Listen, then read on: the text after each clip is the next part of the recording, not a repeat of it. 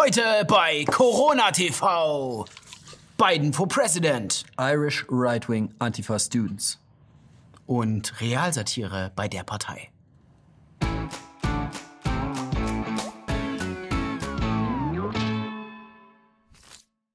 Einig vorwärts zum Sieg. Das ist in den USA die Parole des Establishments in der Demokratischen Partei. Bis vor einigen Wochen galt der Linkspopulist Bernie Sanders als Favorit um die Präsidentschaftskandidatur der Demokraten. Doch kurz vor der Super Tuesday, an dem die meisten Vorwahlen stattfanden, konnte sich das Establishment der Partei doch noch auf einen Kandidaten einigen, der dem Ansturm des Populismus die Stirn bietet. Joe Biden.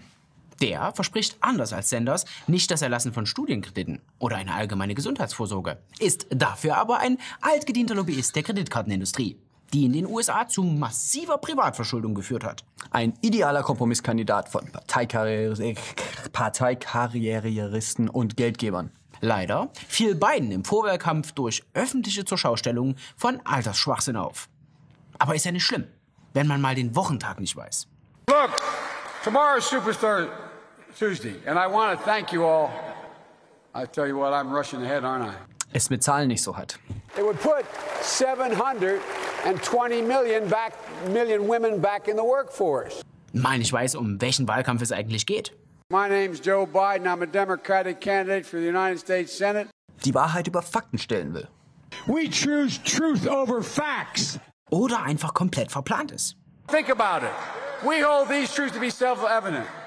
All men and women created by go. You know the you know the thing. Ach, wenn man nur jemanden braucht, der jeden Gesetzestext unterschreibt, den man ihm so vorlegt, ist das doch gar nicht so verkehrt. Nur, wie kriegt man so einen Kandidaten durch? Die anderen Kandidaten des Establishments geben kurz vor Super Tuesday auf und unterstützen Joe Biden. Bis auf Elizabeth Warren, die ein ähnliches Programm wie Sanders hatte, aber mit einer großen offenen Tür für Bank- und Konzernlobbyisten. Die beendete ihre Kampagne erst, nachdem sie Sanders zahlreiche Stimmen gekostet hatte. Mit der Konkurrenz aus dem Weg und den populistischen Stimmen auf zwei Kandidaten verteilt, räumte Biden richtig ab. Dann verwechselt er bei der Siegesansprache seine Schwester mit seiner Ehefrau. They don't call Super Tuesday for nothing. By the way, this is my little sister Valerie, and I'm Jill's husband. Oh no, this is oh you switched on me.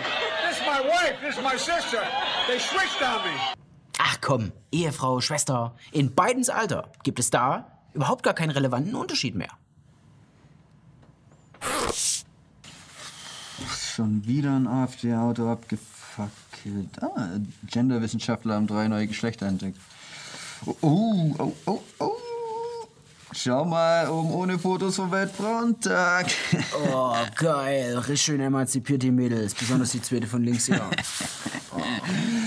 Ja, schauen wir mal. Die irische Antifa hat auch was gepostet. Irish Students Against Fascism. Sag mal, Alex, was ist ein Honeypot? Honeypot, auch Honigtopf. Der Mechanismus zur Erlangung persönlicher Daten, bei dem die Zielpersonen zum Beispiel durch ein Fake-Website dazu gebracht werden, intime Informationen preiszugeben. Solche Log-Strategien werden gerne genutzt von Unternehmen, Geheimdiensten und politischen Aktivisten. Warum fragst du?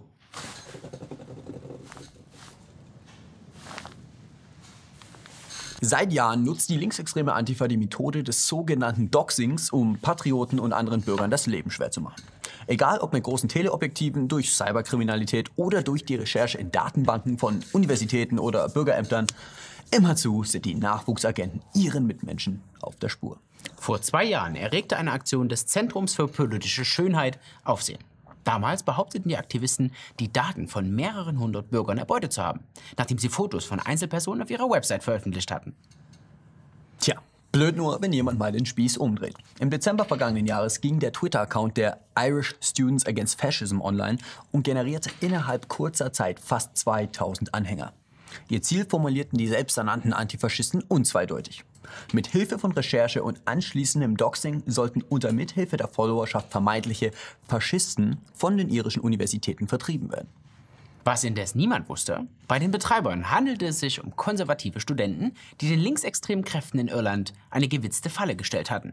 Für den 6. März hatten sie eine neue Website angekündigt, die rechte Universitätsstrukturen offenlegen sollte. Stattdessen folgte jedoch ein Artikel zum gewalttätigen Antifaschismus. Zitat. Um es höflich zu sagen. Antifaschismus ist ein schön klingendes Wort für die Zerstörung des Privatlebens von Menschen mit rechten Ansichten. So lautet das Fazit der Studenten. Im Fokus ihrer Recherche stand dabei die Studentengewerkschaft Irish Students Union, welche über 374.000 Studenten vertritt. Ähnlich wie die Studentenvertretungen in Deutschland steckt diese tief im Sumpf aus Fördergeldern und gewalttätigem Linksextremismus. Noch haben die Verantwortlichen auf ihrer Website The Burkien nicht alle Ergebnisse ihrer Nachforschungen veröffentlicht. Schon jetzt finden sich dort allerdings Telefonaufnahmen von führenden Mitgliedern der Studentengewerkschaft und Kandidaten der irischen Grünen, in welchen sie die gewalttätige Verfolgung konservativer Studenten billigen. Don't get me wrong. I'm, I'm definitely, you know, as Oh, you know yourself, I'm, I'm definitely bound by some limitations um, in this position. But um, with the doxing, I, we, we can't. But what I can like help advise you is maybe like looking at disciplinary um, policies in colleges. Auf jeden Fall eine Top-Aktion, so ein Honeypot. Wenig Aufwand, großer Wirbel und viel Material. Vielleicht sollten wir so etwas selber probieren. Geh mal ruhig. Aber ich hab echt keinen Bock, dass es mir auf die Finger fliegt. Okay, langsam draufstellen. Beruhigen. Scharf.